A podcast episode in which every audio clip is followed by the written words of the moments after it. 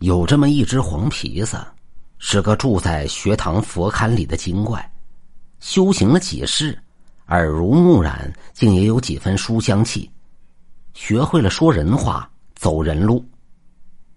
这个黄皮子最大的梦想就是修行成人，进入人间道，摆脱畜生道的轮回。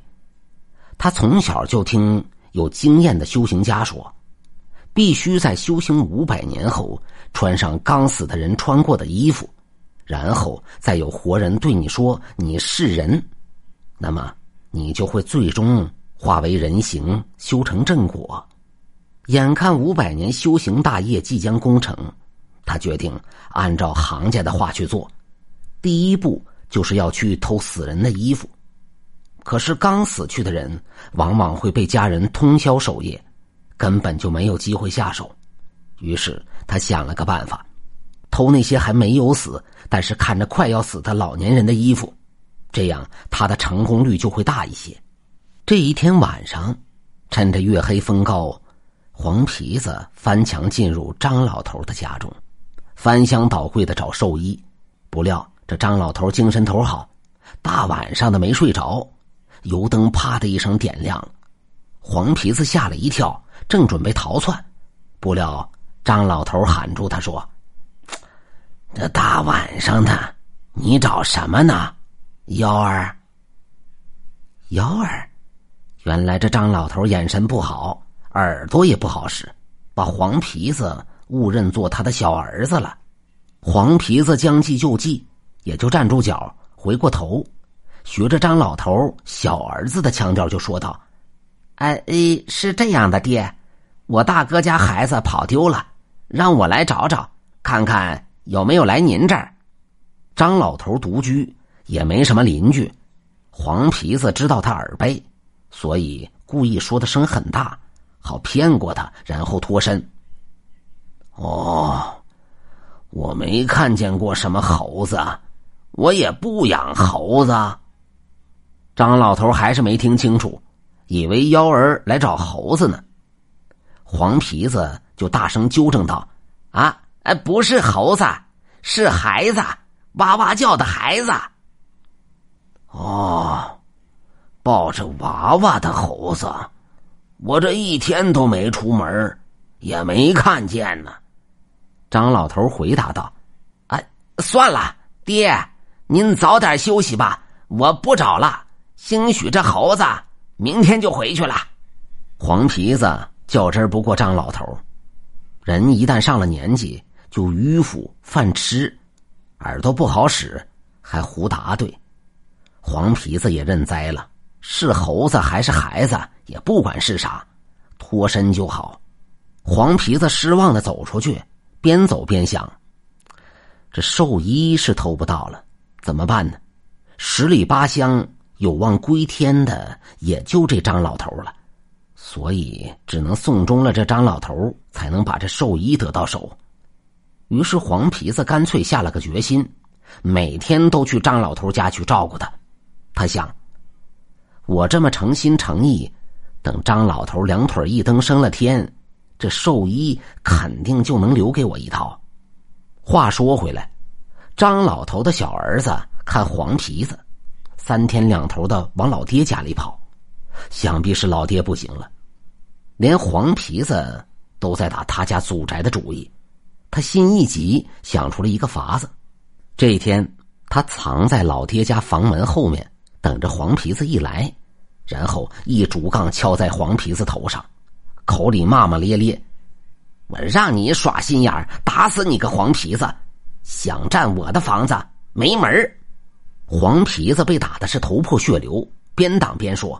燕儿，你听我解释啊！听什么听？这小妖儿哪肯住手？无奈黄皮子只好再次落荒而逃。哎呀，一心向善的黄皮子本以为会功德圆满、水到渠成，可是这修行成人的大业哪里有那么容易？黄皮子很失落。这些人口口声声追求乐善好施，不过是欲盖弥彰的借口罢了。也是机缘巧合，天公开眼，这张老头不出三天竟一命呜呼。处于绝望边缘的黄皮子又重燃斗志，他重拾信心，发誓一定要得到兽医，修行成人。暗偷不行，明要更不行，看来得投其所好了。张老头的小儿子贪财，人尽皆知。黄皮子豁出去了，把藏在学堂梁上的粮食取下两袋来，准备跟着小妖儿做个交易，用两袋粮食换张老头的寿衣。黄皮子这几世除了勤恳修行以外，逢农忙没事还去地里捡麦穗儿所以学堂的房梁上藏了不少的粮食。这是这些年他攒下的家底儿。等找到张老头的小儿子，还没开口，这小子看到黄皮子手里的粮食，两眼放光，也忘了跟着黄皮子的恩怨。反正老爹的房子到手了，又有人上门送粮食，管他是不是仇人呢？贪财图实惠才是要紧事。黄皮子开口道：“丫儿，我想跟你做笔交易。”还没等黄皮子说完，这小妖儿就把粮食夺过去，如获至宝一般说道：“说吧，说吧，什么都好说呀。我想用这两袋粮食换你爹的寿衣。”黄皮子唯唯诺诺的说道，生怕这小妖儿的暴脾气上来，再拿竹杠敲他。张老头的小儿子见钱眼开，哪会发怒？眼珠子一转，竟跟黄皮子讨价还价起来。最终以五袋粮食成交，这可是黄皮子全部家底儿。死人的衣服有了，但还得有人对他说：“你是人，才算真正大业成功。”珍藏了多年的积蓄换成了衣服，再托张老头小儿子办这事儿恐怕难了，所以还得另想办法。村北的王老汉是一个老实巴交的庄稼人，找他肯定有用。于是，黄皮子穿上张老头的寿衣，急匆匆的去了村北。王老汉正挥着鞭子赶着牛，一沟一沟的犁地。黄皮子跑过去说：“王大叔，我帮你犁地吧。”说着，牵过牛，拉过肩，在前面跑。王老汉没有理他，仍然在后面赶着牛。犁到日上三竿，黄皮子累的是满头大汗，上气不接下气。他停下说：“大叔，休息一下吧，休息一下吧。我呢，去给你弄点水喝。”说着，放下拉牛的绳子，跑到河边打来一罐水。王老汉也是渴了，接过黄皮子递过来的水就喝了起来。黄皮子见王老汉喝了他的水，想必会感激他，于是兴奋的问道：“呃，王大叔啊，你说我像不像个人啊？”王老汉喝着水。一下子就笑喷了，说道：“ 你是人？开玩笑，你就是一皮子精！不要以为穿上人的衣服那就是人了。你看看你那条大尾巴，丑死了！”黄皮子一下子如泄了气的皮球。他尽心尽力帮王老汉犁地，没想到换来的竟然是一句挖苦和讽刺。哎呀，修行成人的大业，为什么这么难走啊？孤苦郁闷的黄皮子只好垂头丧气的离开。这时，路边的麻地响起了一阵唢呐声，似乎有人在办丧事。黄皮子定睛一瞧，竟然是早他几十年修行成人的一只公鸡精去世了。黄皮子好生羡慕，能以一个人的身份去世，那该是多么幸福的事儿。一转眼到了七月半，民间俗称鬼节。黄皮子知道，这一天地狱里所有的鬼神都休息，鬼门大开，人间道的鬼魂可以趁机逃离阴曹地府，进入更高一个层次的修罗道，去永生的阿修罗界。黄皮子寻思，去世的公鸡精肯定不会放弃这次机会，一定会从这坟墓里跳出来，化成金鸡，去永生的阿修罗界。